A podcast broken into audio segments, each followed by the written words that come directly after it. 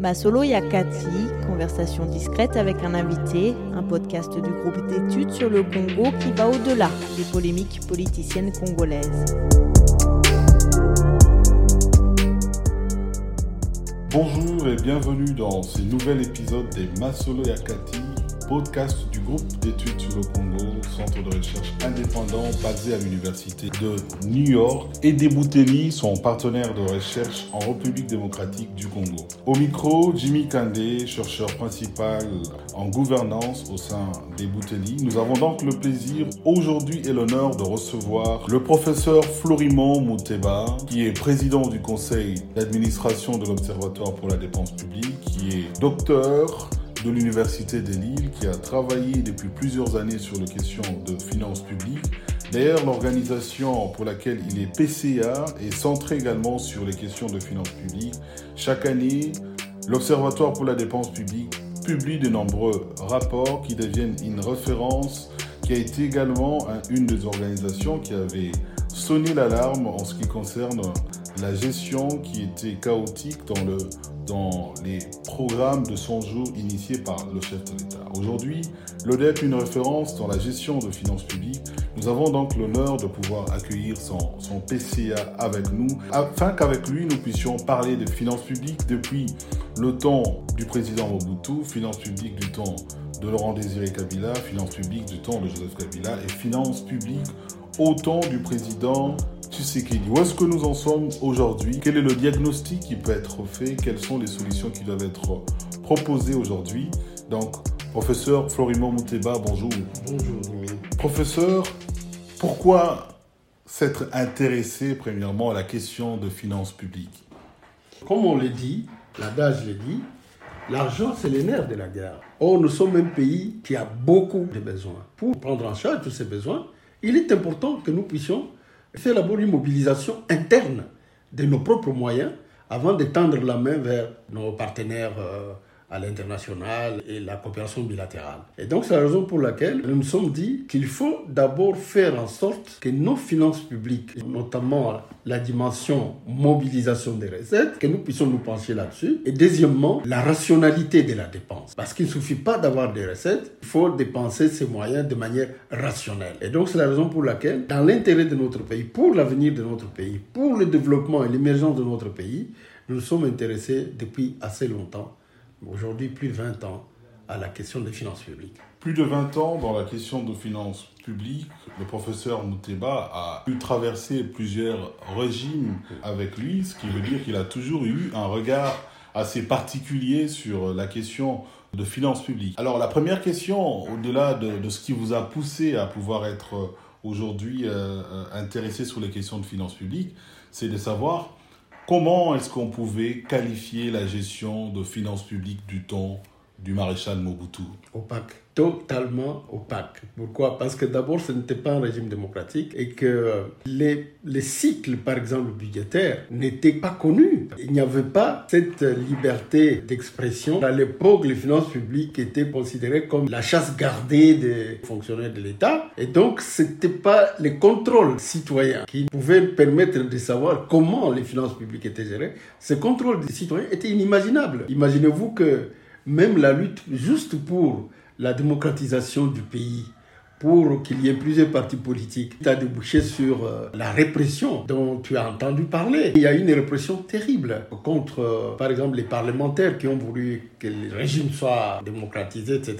Même pour les instruments de contrôle, à l'époque, la Cour des comptes, c'est très tard, je crois, dans les années 80, si je ne me trompe pas, qu'elle a été créée. Mais c'était pour la forme, parce que cette Cour des comptes ne pouvait rien contrôler, elle ne pouvait rien faire. En fait, la Cour des comptes, c'était comme euh, un poste où on allait des politiciens qui étaient mis à la retraite, qui étaient mis euh, dans les garages, à l'époque comme l'ancien Premier ministre Kengo Wadondo. Et donc, c'était difficile à l'époque de savoir comment les prévisions budgétaires se faisaient, comment on les exécutait. Il n'y avait pas d'instrument de contrôle, vraiment. Il y avait une inspection générale des finances, mais dont le travail n'était pas vraiment euh, donc connu. Si tu veux, les finances publiques pendant la période de Mobutu, c'était l'opacité la plus totale. L'opacité la plus totale, une gestion opaque, des organes de contrôle où on nomme des, des hommes politiques simplement pour essayer de pouvoir les caser quelque part, sans pour autant que ces derniers aient vraiment la marge de manœuvre dans, dans, dans le contrôle. Alors, quels sont les plus grands, euh, s'il y a des fautes, s'il y a eu des irrégularités constatées durant ce régime Qu'est-ce qui vous vient en esprit Qu'est-ce qui peut être mis en exergue? Bon, j'ai un souvenir, par exemple, euh, un ministre de la Justice qui a été arrêté à l'époque de Mobutu pour euh, détournement des fonds à la prison centrale de, de Makala. J'ai aussi en souvenir un ministre de l'Agriculture qui a été arrêté effectivement par le maréchal Mobutu pour détournement de l'aide hein, qui avait été euh, donc donnée à la RDC. Ces ministres, tous les deux, ont vraiment fait la prison jusqu'au bout. Ils ont vraiment purgé leur peine. Donc, dans la dictature, il y avait aussi effectivement une relative sévérité qu'on a constatée à travers ces deux cas. Ce sont les deux cas que je connais vraiment, parce qu'après, je suis parti en exil. Mais je sais que quand Mobutu punissait, malgré sa dictature côté démocratique, en tout cas quand il punissait pour ce genre de choses, les punitions allaient jusqu'au bout. Ce n'était pas on punit quelqu'un deux, deux, mois, un an après, on les relâche pour des crimes graves. Je me rappelle aussi que, est-ce que c'était un simple discours, mais Mobutu a dénoncé la corruption à l'époque. Maintenant, le problème, c'était que parfois, il y avait aussi une part d'impunité. Il y avait aussi des gens qui lui étaient proches, qui avaient aussi fait des indélicatesses sur les finances publiques, mais lui ne les punissait pas. Mais j'ai un souvenir, c'est cas emblématique, d'un ministre de la Justice qui a été vraiment arrêté pour euh, avoir euh, détourné l'argent de la, de la, prison centrale de Makala et un ministre de l'Agriculture pour détournement de l'aide. Détournement d'aide, président Mobutu qui punissait, mais nous, nous retenons que durant euh, l'époque de Mobutu, une gestion opaque, des organes de contrôle quasi inexistants, mmh. laissant place à des détournements. Mmh. Mais on peut aussi dire peut-être que lorsque ces détournements ne profitaient pas directement au président Mobutu et qu'il s'en rendait compte, mmh. ces derniers étaient envoyés en prison et devaient en tout cas répondre de leurs actes devant, devant la justice. Je pourrais peut-être préciser une chose c'est très difficile. Euh, il faut distinguer la gestion de Mobutu, par exemple, avec celle actuelle. C'est-à-dire que personne ne peut prouver. Allez, Mobutu, c'était un dictateur, c'est vrai, il a tué des gens, il respectait les droits de l'homme. Mais personne ne peut établir que Mobutu, par exemple, a reçu des rétrocommissions des projets comme Inga. Parce que si c'était le cas, on n'aurait jamais eu Inga. C'est-à-dire que le dictateur Mobutu était nationaliste à sa manière. C'est-à-dire qu'on peut l'accuser de beaucoup. Je sais qu'il avait une dotation présidentielle et que c'est là-dedans qu'il puisait. Elle était assez importante dans le budget et c'est là qu'il puisait. Mais établir qu'il aurait profité d'un détournement d'un proche, comme on le vit maintenant, non. On peut lui accuser d'autres choses. Et ça, il y en a beaucoup à, l'accuser. Mm. Est-ce que cela ne peut pas être mis pratiquement à l'actif de cette opacité, de ce manque de, de liberté d'expression où on n'avait pas encore beaucoup d'ONG qui mhm. travaillaient sur ces mhm. questions de finances publiques. Mhm. Du coup, c'était plus difficile de pouvoir euh, détecter euh, les, détournements ou la corruption signalée. Parce qu'on on sait quand même voir euh, M. Mobutu qui avait plusieurs comptes à l'étranger, en Suisse, qui a acheté beaucoup euh, des propriétés en mmh. Europe, mmh. on s'est dit certainement il y a eu de l'argent qui aurait été détourné mmh. quelque part. Mais maintenant, est-ce qu'il y avait des organisations comme l'ODEP aujourd'hui qui travaillent sur ces questions non, non. Même le Parlement n'était pas en mesure de les contrôler. Parce que les parlements étaient nommés en même temps. Donc voilà un peu la difficulté aujourd'hui qui peut peut-être euh, essayer, pas d'excuser, mais qui peut expliquer le fait qu'il n'y a pas eu d'éléments de preuve. Euh, beaucoup sur la personnalité de Mobutu comme on a aujourd'hui. Même de son entourage, parce que vous voyez, à un moment donné, le premier ministre Kengo, pendant l'époque de la rigueur, a construit un petit bâtiment qui est sur le boulevard. Ça a été un scandale. Alors que ça vaut rien par rapport à ce que nous voyons, nous avons vu durant la période de Joseph Kabila et la période actuelle. Que des immeubles appartenant à des dignitaires de régime et leurs amis. Nous voyons sur les 30 juin, nous voyons partout Kinshasa. Ça, on n'a pas connu. Vous visitez par exemple les quartiers Pigeon ou, euh, Bizama Campagne, vous verrez que ces demeures humbles, n'est-ce pas, qui ont été construites par euh, les amis de Mobutu, etc., ça n'a rien à voir avec les niveaux de la gabegie financière que nous connaissons aujourd'hui. Donc c'est vrai que cette période de Mobutu vaut la peine d'être étudié de près. Mais on se rendra compte que dans le mal, il constitue peut-être le moindre mal. Sur la question des finances publiques, des détournements et, de la corruption, il constituait peut-être le moindre mal par rapport au mal que nous avons aujourd'hui. Constituait peut-être le moindre mal. 97, ou bien avant d'ailleurs, une rébellion éclate pour euh, dénoncer la mégestion de Mobutu, la dictature de Mobutu. Nous avons le 17 mai l'entrée de l'AFDEL qui va consacrer M. Laurent Désiré Kabila comme président de la République, qui malheureusement ne va pas faire long feu, va rester quatre années au pouvoir parce qu'il décède euh, le 16 janvier 2001. Que retenez-vous de la gestion de Laurent Désiré Kabila lorsque beaucoup de gens, en tout cas c'est ce qui est dit dans l'opinion, que le militaire euh, était payé, euh, il y avait apparemment une certaine embellie dans, dans la gestion de finances publiques. Est-ce réel? Est-ce vrai? Est-ce juste un, un, message qui a tant circulé dans l'opinion? Mais qu'est-ce qui a caractérisé en réalité la gestion de finances publiques dans le temps de Laurent Désiré Kabila? Juste une impression seulement. Les gens ont eu cette impression. C'est vrai que Joseph et Laurent Désiré Kabila n'était pas un homme cupide. Euh, c'était quand même un nationaliste, hein, Kabila. Donc il n'avait pas cette cupidité que nous, nous avons vécu durant la période de son fils, que nous vivons durant la période actuelle. Maintenant, est-ce qu'il y avait une orthodoxie dans la gestion des finances publiques? La, réponse est non. Parce que je ne me souviens pas que euh, les cycles budgétaires euh, étaient respectés. D'abord, les budgets. Je ne me souviens pas, à l'époque, les conférences budgétaires étaient, étaient mortes. Ça n'existait plus. C'est-à-dire que la procédure de préparation du budget n'existait plus. Euh, L'exécution du budget selon une chaîne de la dépense comme euh, on a essayé de le faire sous Kabila, ça n'existait pas. Il y a même des, proches qui disent qu'en fait euh, les trésors étaient chez lui et donc euh, c'est lui qui donnait les ordres pour dépenser. La seule chose peut-être qu'on peut retenir, c'était un homme avare, c'était quelqu'un qui il savait comprendre que même si l'argent était chez lui, ce n'était pas à lui. Ce n'est pas quelqu'un qu'on pouvait accuser de détournement, mais on ne gère pas l'argent de l'État comme ça. On ne gère pas l'argent de l'État chez soi. Sans cycle budgétaire, il n'y avait pas cette euh, orthodoxie. Les dysfonctionnements des finances publiques étaient total. Je ne dis pas qu'il a détourné, mais je dis qu'il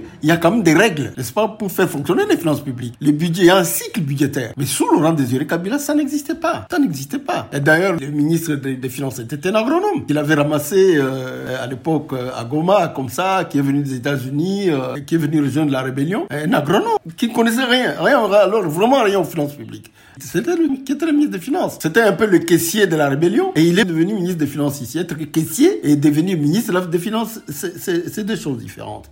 Et donc, voilà un peu comment fonctionnait. En fait, le, la, les finances publiques sous Kabila fonctionnaient comme les finances publiques dans un maquis où on fait la guerre. C'est le chef qui a tout là, à côté de lui, alors il distribue l'argent comme, comme il l'entend. Maintenant, c'est vrai qu'il n'était pas dépensier. C'est vrai que, par exemple, les coûts d'une route, la route qui est devant le, le palais de, du peuple, le boulevard triomphal, a été construit à des coûts euh, très bas et correctement. Donc ça veut dire que l'avare Kabila arrivait quand même à s'en sortir par rapport à, aux moyens qu'il avait et les dépenses qu'il pouvait faire. Mais une chose est d'être avare, mais on ne gère pas la qualité pour gérer les finances publiques d'un pays. C'est pas simplement l'avarice. On garde l'argent pour le protéger. Mais c'est pas comme ça. L'argent doit rester à la banque centrale. L'argent doit suivre la chaîne de la dépense. Sa sortie doit suivre la chaîne de la dépense et les chaînes des recettes n'est-ce pas, qui font que l'argent arrive au trésor et puis on le dépense par la chaîne de la dépense.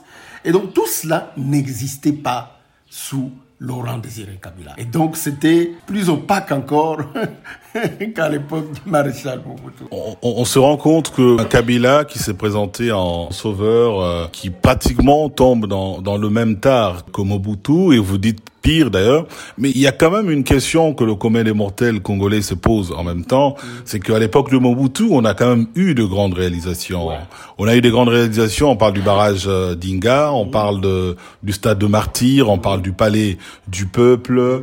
Est-ce que, à l'époque de, de Kabila, bon, c'est vrai qu'il n'a fait quatre années au pouvoir, on parle du boulevard même du boulevard triomphal qui est aussi à mettre à son actif. Comment est-ce que ces projets ont été financés? Financés par, par, des ressources internes ici au Congo ou ça a été financé par des bailleurs? Euh, Sous Kabila, ce sont des ressources internes parce qu'aucun bailleur ne voulait euh, donner l'argent à l'anti-impérialisme déclaré bruyamment par euh, Laurent Désiré Kabila. Par contre, sous Mobutu, il y a eu des appuis. Et c'est là où j'ai dit, moi j'ai combattu Mobutu, tout le monde le sait. J'étais en exil pendant longtemps à cause de cela, mais je pense que les historiens devraient réécrire un peu l'histoire de Maréchal et d'évaluer, comme tu l'as dit, oui, il y a eu des grandes réalisations, mais ces grandes réalisations sous Mobutu n'étaient pas possibles si celui qui dirigeait le Congo n'avait pas une dose de nationalisme. C'était impossible, parce qu'imaginez-vous aujourd'hui, avec, euh, lorsqu'on dit que la rétrocommission est légale, imaginez-vous un projet comme Inga, la ligne de haute tension, on coûtait très cher. Imaginez-vous que à l'époque, le président Mobutu ait cherché à avoir des rétrocommissions. Allez, les projets n'auraient jamais été réalisés. Et là, là, vous avez, il y a eu peut-être des choix qui n'étaient pas bons. Par exemple, la forme d'industrialisation que Mobutu avait choisi, l'import-substitution, parfois la valorisation locale des matières premières du Congo, etc. Mais cette forme d'industrialisation n'était possible que si il y avait une grande production de devises. C'est-à-dire qu'au moment où les devises disparaissent, ces, industries fondées sur l'import-substitution, c'est-à-dire l'achat à l'extérieur de consommation intermédiaire, ça tombe. Mais la volonté d'industrialiser y était. C'est-à-dire que nous avons atteint sous Mobutu, dans les premières années, un taux d'industrialisation qui dépassait les 10%. Mais parce que, de l'autre côté, il y avait justement une gestion correcte des ressources provenant de, de l'exploitation minière Hein, nous étions à l'époque à plus de 500 000 tonnes par an et l'argent coulait à flot. Et cet argent coulant en flot, Mobutu l'a mis dans les, dans les, investissements qui ont été peut-être euh, choisis, mal choisis, n'est-ce pas? Mais il a mis l'argent, il a mis réellement l'argent dans le développement du pays, mais un développement extraverti, malheureusement. C'était ça le mauvais choix. Mais on a vu l'argent de l'État aller dans des activités industrielles et autres. Mais malheureusement, c'était un mauvais choix euh, des politiques publiques, n'est-ce pas Conseillé par les universitaires, n'est-ce pas, de l'époque, euh, des mauvais conseils. Mais lui, la volonté de développer son pays, il avait une grande vision du Congo. Il avait une, euh, une vision du Congo qui était très, très, très importante. Mais à l'époque, nous étions très exigeants. C'est normal qu'il fallait l'être il fallait qu'il démocratise le pays. Euh, peut-être que à ce moment-là, euh, la société civile qui allait émerger allait l'aider à voir mieux là où il commettait les erreurs. Parce qu'il en a commis beaucoup. Il a commis beaucoup d'erreurs. Mais il avait la volonté politique, plus que quiconque de ceux qui l'ont succédé, à vouloir faire quelque chose pour le Congo. À vouloir faire quelque chose pour le Congo, il y a eu également, c'est vrai que l'époque de Mouzé, Laurent Désiré Kabila, la coopération presque avec les différents bailleurs euh, était quasi inexistante.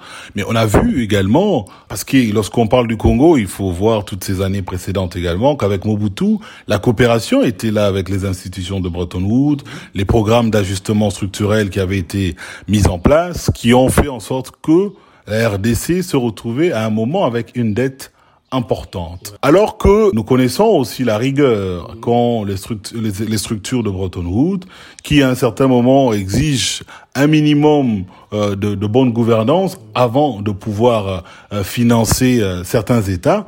Comment expliquez-vous qu'on soit arrivé à une dette colossal avec les institutions de Bretton Woods, alors que Mobutu n'était pas connu pour euh, sa bonne gestion de finances publiques.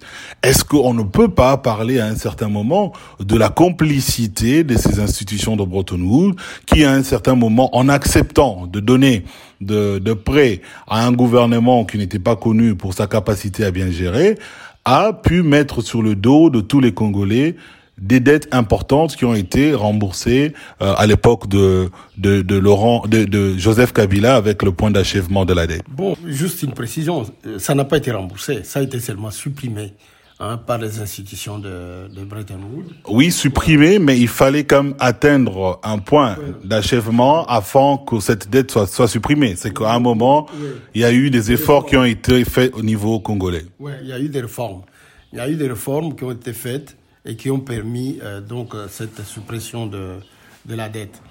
Mal, donc, pour revenir à la de Mobutu, il faut dire une chose, hein, c'est comme je disais tout à l'heure, les mauvais choix. Par exemple, le projet Dinga. Le projet Dinga, évidemment, aujourd'hui, nous sert pas mal, mais en tant que projet productif qui produit et vend de l'énergie électrique, euh, ce n'était pas rentable, dans la mesure où, euh, allez, quand on voit euh, donc le, potentiel d'industrialisation du Congo à l'époque, euh, avoir une telle masse d'énergie, n'est-ce pas C'était un mauvais choix. Donc, euh, je me souviens qu'il y a un professeur de, de l'université de Louvain, à l'époque Jean-Claude Willam, qui a écrit un livre qui est intitulé L'épopée d'Inga, où il démontrait ces mauvais choix ainsi que les mauvais choix de d'autres choix. Par exemple, euh, il y avait une zone, une zone d'industrialisation qui allait être construite, toujours sur la base des choix d'une économie extravertie. Et donc, ces choix-là des politiques publiques allant dans le sens d'une intégration de la RDC dans l'économie mondiale, euh, euh, donc avec sa, sa division de l'époque, où vous produisez des produits de base, vous importez tout de l'extérieur, etc., ou à la limite, vous faites de l'impôt substitution. Ces choix-là ont fait que la plupart des investissements euh, qui avaient connu, le, qui étaient venus à la suite d'un endettement, euh, donc de la RDC vis-à-vis de l'extérieur, n'étaient pas des investissements qui pouvaient générer des ressources pour rembourser ces dettes. Et donc, en fait, ce n'était pas, euh, je dirais que c'était des mauvais choix et, même euh, une mauvaise affectation pour ceux qui ont été d'une certaine manière autofinancés par euh, le pays, euh, c'était l'irrationalité dans les dépenses publiques. C'est vrai. Donc euh, on a vécu dans l'irrationalité parce que au-delà de la volonté politique de construire, les choix pour construire étaient mauvais, étaient mal conseillés. Et donc du coup, on s'est retrouvé avec une dette improductive, une dette qui ne pouvait pas générer les moyens de son propre remboursement. Et donc c'est ça qui est arrivé avec euh, avec Mobutu. Mais on a des institutions de Bretton Woods qui doivent s'assurer du remboursement de leurs prêts en faisant une étude sur le projet qu'ils sont censés financer. On est tous clairs que le besoin d'industrialisation du Congo, en tout cas, était faible par rapport à la capacité du grand Inga qui allait voir le jour. Est-ce qu'aujourd'hui, pour avoir accordé beaucoup d'argent dans des projets comme ça, est-ce que cela n'était pas également de la responsabilité de ces institutions de pouvoir s'assurer que les projets pour lesquels l'argent était accordé au Congo allaient permettre le remboursement ou pas? Oui, tout à fait. Parce que les techniques pour analyser des projets, euh, pour voir le, quelle est leur rentabilité financière, quelle est leur rentabilité économique et du point de vue de la collectivité nationale, etc. Ces techniques existent depuis, depuis longtemps. Et donc, euh, des bureaux d'études qui avaient été choisis, par exemple, en ce qui concerne l'INGA et beaucoup de projets autour, le principal bureau d'études qui avait été choisi, c'était la SICAI, un bureau d'études italien, n'est-ce pas? Et même dans les, nous verrons que même euh, dans notre pétrole était, était exporté vers les raffineries en Libye et autres, etc. Et on connaît les liens entre la Libye et l'Italie euh, à l'époque. Donc, il faut dire que oui, ces projets ont péché par la faiblesse délibérée probablement des études de faisabilité qui étaient faites à l'époque. Et donc, on n'a pas beaucoup veillé. Et les, les présidents de la République, à l'époque, les cadres congolais, les bureaux du président, n'étaient pas non plus assez outillés pour pouvoir établir les critères de choix des différents investissements. Ils n'étaient pas outillés pour ça. Et donc, du coup, ils avaient, comment dirais-je, confiance à, à ces experts euh, du FMI et, de la Banque mondiale et d'autres institutions euh, ou des bailleurs bilatéraux qui venaient leur dire non, ça c'est bon pour les Congo. Et ça, et le président Mobutu avait autour de lui euh, pas mal de conseillers, notamment la cellule d'études euh, qui était à l'université Lovanium à l'époque, Hein, qui était dirigé par le professeur Hugues Leclerc et qui a produit tous les cadres néocoloniaux qui, autour de Mobutu, ont donné des mauvais conseils au président Mobutu pour arriver à cette dette improductive. Donc, il y avait une complicité, autant avec euh, entre les, les, cadres congolais autour de Mobutu et Mobutu lui-même, et les bureaux d'études étrangers ainsi que les investisseurs étrangers, ainsi que les institutions de Bretton Woods. Donc, il y avait une complicité. Mais, mais je dirais que Mobutu a plus péché par ignorance. Il n'avait, n'était pas outillé euh, scientifiquement et techniquement pour euh, faire le choix d'un projet euh, rentable. Hein, sur des bases scientifiques bien, euh, bien construites. Non, il n'était pas outillé pour ça un peu la responsabilité de ces institutions qui, eux, étaient outillées. Mais il faut pas, il faut pas minimiser la responsabilité des intellectuels congolais de l'époque. Leur responsabilité est énorme. L'échec du moboutisme, il, a comme responsable des gens qui prétendaient avoir fait des grandes études, des doctorats, etc., etc., qui étaient euh, des, professeurs d'université, etc. La plupart d'ailleurs Mobutu les a utilisés. Kengo, Pinga Kasenda, je ne vais pas continuer à citer, ils sont nombreux comme ça. Bisenyimana Ruema, ils sont les... Parce que Mobutu avait une sorte de mythe pour les universitaires. Il les avait pris autour de lui. Mais tous n'ont pas été capables de l'aider dans des choix qui, étaient les siens, c'est-à-dire de faire du Congo un grand pays industrialisé, développé. C'était son rêve, mais qui a échoué parce qu'autour de lui, il n'a pas eu vraiment les appuis nécessaires, lui-même étant euh, très peu outillé pour, pour, pour faire de bons choix. Gestion opaque, appui des institutions de Bretton Woods dans les dépenses publiques dans l'époque de Mobutu, tant de questions. Kabila le père qui arrive au pouvoir, une gestion opaque, vous l'avez dit, pratiquement une gestion de maquis, malgré peut-être la volonté de bien faire, mais peut-être que l'expertise a manqué. On se retrouvait encore avec une gestion très opaque, mais qui en ce moment-là n'a pas pu connaître l'accompagnement des institutions de Bretton Woods. On peut dire qu'il n'y a pas eu des dettes euh, en tout cas emmagasiné par le président euh, Kabila pour le compte de la République du Congo, qui peut être aussi un point positif peut-être à souligner. Oui, mais l'avarice n'est pas une caractéristique pour gérer un grand pays.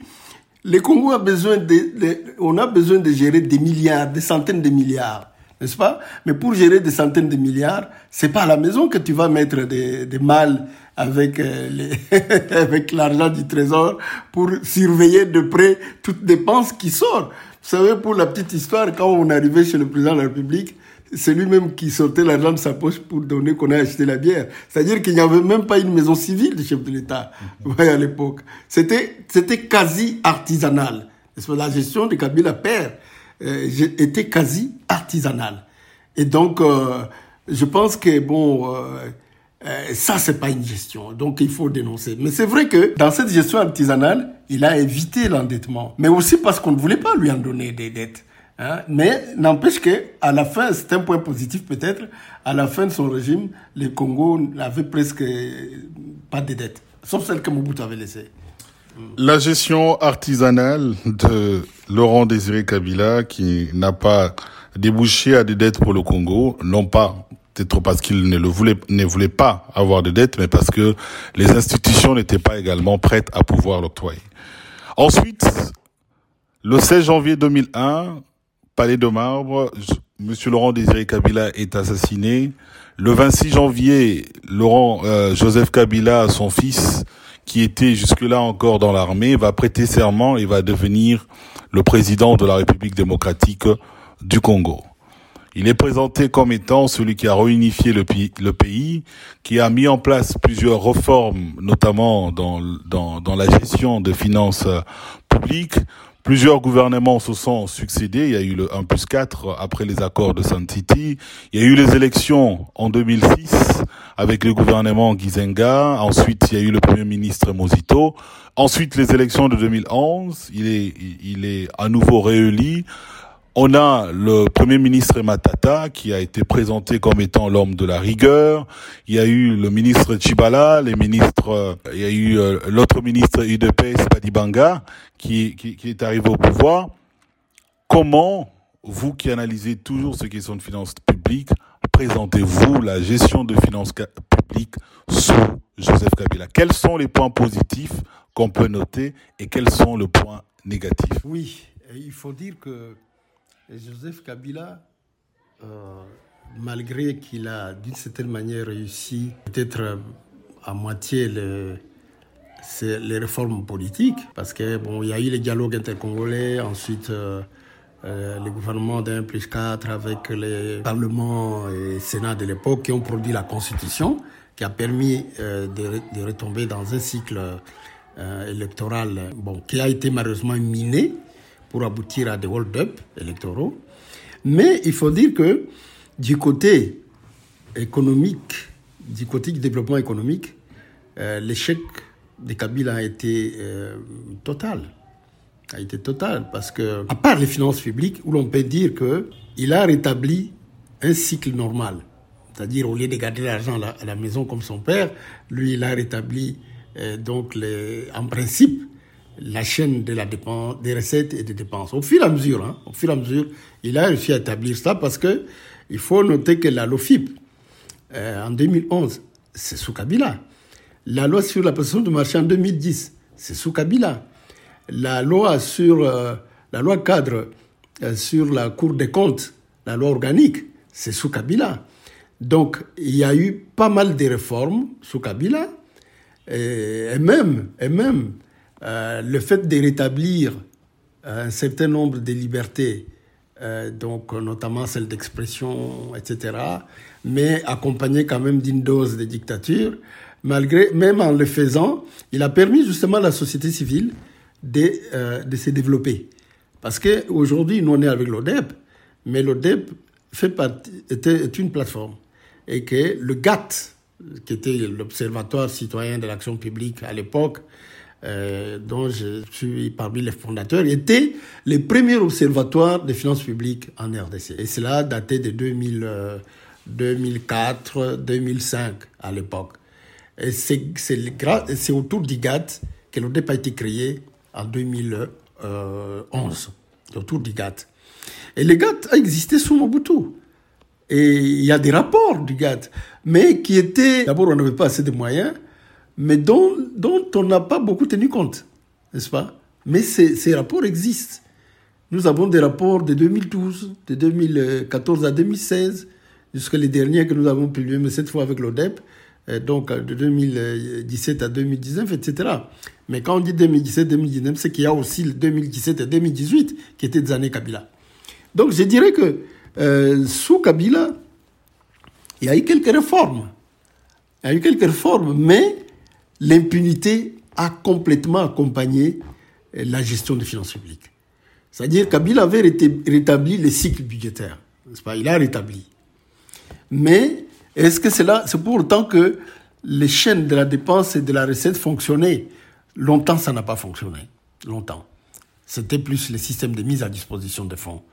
C'est vrai qu'il y a un ministre des Finances qu'il a eu au début, là, euh, qui l'a beaucoup aidé à établir. Après, après ce ministre a d'ailleurs démissionné les partis parce que beaucoup de ses propositions n'étaient pas prises en compte. Mais vers la fin de son régime, les années à partir de 2011 jusqu'à euh, donc à, son départ, déjà à partir de 2010, des réformes sont, se sont faites, mais qui étaient en fait des réformes demandées aussi par les institutions de Bretton Woods, par exemple, qui étaient demandées. Les évaluations, par exemple, il y a eu des évaluations qu'on a appelées euh, les, les, évaluations du PFA et d'autres euh, structures euh, donc d'évaluation des performances des finances publiques. Depuis déjà, je pense, les années 2008, hein, déjà en 2008, ces évaluations se faisaient déjà. C'est d'ailleurs grâce à ces évaluations qu'a été créé le COREF, le Comité d'orientation des fonds de finances publiques, une réalisation aussi de ce Kabila, et que le COREF a permis euh, donc euh, de, toutes les lois dont j'ai parlé tout à l'heure ont été étudiées sous l'impulsion du COREF. Euh, maintenant, c'est vrai que l'analyse, surtout les suivis de la réalisation du budget par la société civile, c'est assez récent. C'est à partir de 2018 que la société civile, à travers l'ODEP, c'est-à-dire à travers, entre autres, les suivis des budgets des élections, que nous avons démarré les suivis de l'exécution du budget en 2018. Et ça a pris l'ampleur en 2019. Ça a coïncidé malheureusement pour le président Tshisekedi avec son arrivée à lui au pouvoir, que nous avons pris l'ampleur en partir de 2019. Mais c'était déjà en 2018 qu'on avait, parce que jusque-là, le travail qu'on faisait, c'était la première phase du cycle budgétaire qu'on analysait, la préparation. Et c'est en 2018 que l'ODEP a pris l'option maintenant d'analyser euh, donc l'exécution. Et en 2019, avec, ça coïncide avec l'arrivée de Tshisekedi, l'ODEP entre en plein dans l'analyse de l'exécution qui débouche en 2020 avec la publication du rapport sur le programme, la gestion du programme de 100 jours et puis jusqu'à aujourd'hui. Donc parfois les gens disent non mais oui mais pourquoi quand Kabila était là? Non nous avons eu toute une évolution. C'est pas qu'on ne le voulait pas il fallait aussi se donner les moyens. Et la coïncidence fait que c'est avec l'arrivée de Félix que l'ODEP entre en plein dans sa phase de travail sur l'exécution à partir des états de suivi budgétaire de la gestion de finances publiques.